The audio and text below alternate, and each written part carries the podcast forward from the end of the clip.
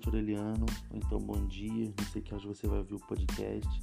Aqui quem fala é o João Vitor, aluno da Psicologia de sexto período, e o meu tema desse podcast é o racismo na escola.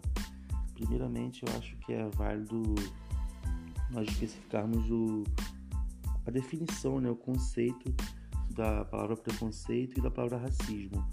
O preconceito seria qualquer opinião ou sentimento concebido sem exame crítico, né? É um julgamento é, precoce sem embasamento científico. É um pré-conceito, de fato, né?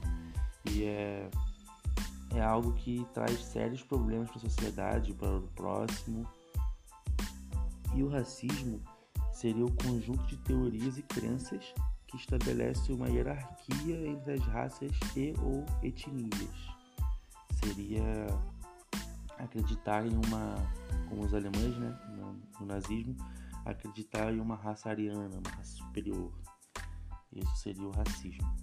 E no, no âmbito escolar, né, por a escola ser um, uma espécie de reflexo da sociedade, infelizmente acontece casos de racismo e não é raro, né? Sabemos que não é raro, ah, eu acho que a última vez que nós podemos ter um contato com esse racismo foi numa escola no Rio de Janeiro, com uma estudante senegalesa que sofreu racismo pela internet, comentários de racismo, se não me engano, no grupo, né? No grupo do, do WhatsApp do colégio dela. Isso não é raro. Esse, esses reflexos podem vir de dentro de casa mesmo, né? Pelos dos pais, ou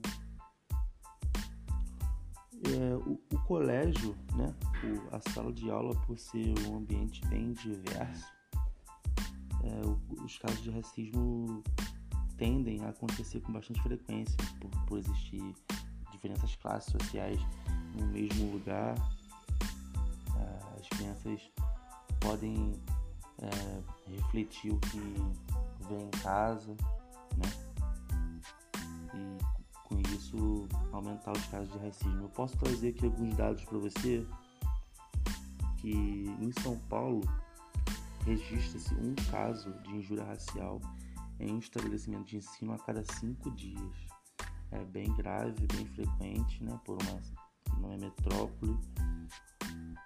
E isso reflete o que acontece fora também do âmbito escolar, né?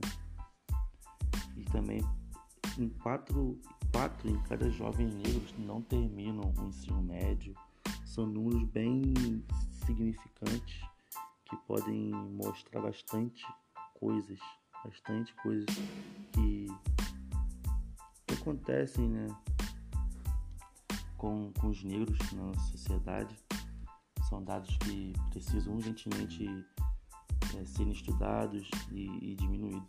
E assim, nas pesquisas que, que, eu, que eu fiz para conseguir falar um pouco sobre esse, esse tema, que é um tema bem delicado, é, os, as medidas que mais eficazes para diminuir isso seria a conscientização mesmo né, das crianças para ter um, um, pensamento crítico, porque só, só vai conseguir, só se consegue diminuir, ou então, que seria o ideal, né, é eliminar esse pensamento seria com o pensamento crítico, né?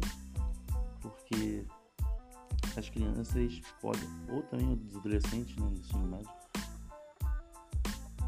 podem começar a pensar de uma forma mais, mais crítica e levar isso para os pais, né? E também é, ensinar os pais a pensar de uma forma mais, mais leve, mais descontraída, desconstruída, né? seria a palavra ideal. Também tem um, um, um dado bem interessante aqui, que um dos, um dos principais problemas do nosso país com a educação é o abandono escolar. E o abandono escolar está maior entre os negros. É, é um dado, sim, muito, muito triste, mas é, é o esperado, infelizmente é o esperado. Né? Você puxar todos os outros dados, você vai ver que esse é o caminho, né? É o caminho do, do estudante negro. Ele não tem uma, uma perspectiva para estudar. Ele não, ele não vê o porquê de estudar, sendo que ele precisa trabalhar para ajudar em casa e afins, né? E também um, um segmento que é bastante. Um cenário, desculpa, um cenário que é bastante interessante né, nós falamos sobre é, seria o corpo docente, né? Porque não adianta né, nós botarmos somente professores brancos para falar sobre racismo. Precisamos de professores negros também. E no Sudeste, é, 32% do corpo docente são negros. E no Sul esse número cai drasticamente para 12,5% dos, do, do corpo docente são pessoas negras. E esse cenário precisa ser também modificado. Precisamos de mais professores negros nas faculdades, nos ensinos fundamentais, nos ensinos médios, porque são eles que têm o poder de fala, né? O local de fala. Eles, principalmente, não acho que não principalmente, só eles podem falar sobre o racismo, porque só eles sofrem o racismo. Então, esse, esse cenário também deve ser olhado de uma forma mais, mais delicada para o nosso corpo docente, o nosso corpo docente, né? porque são eles que, que vão fazer esse trabalho de, de conscientização, de pensamento crítico. Eu acho que, que é isso. Me desculpe se eu não consegui é, me expressar bem. É o primeiro podcast que eu faço, mas achei bem legal a ideia. Parabenizo o, o, você por, por ter essa ideia, achei bem interessante. E é isso, Aureliano. Boa noite.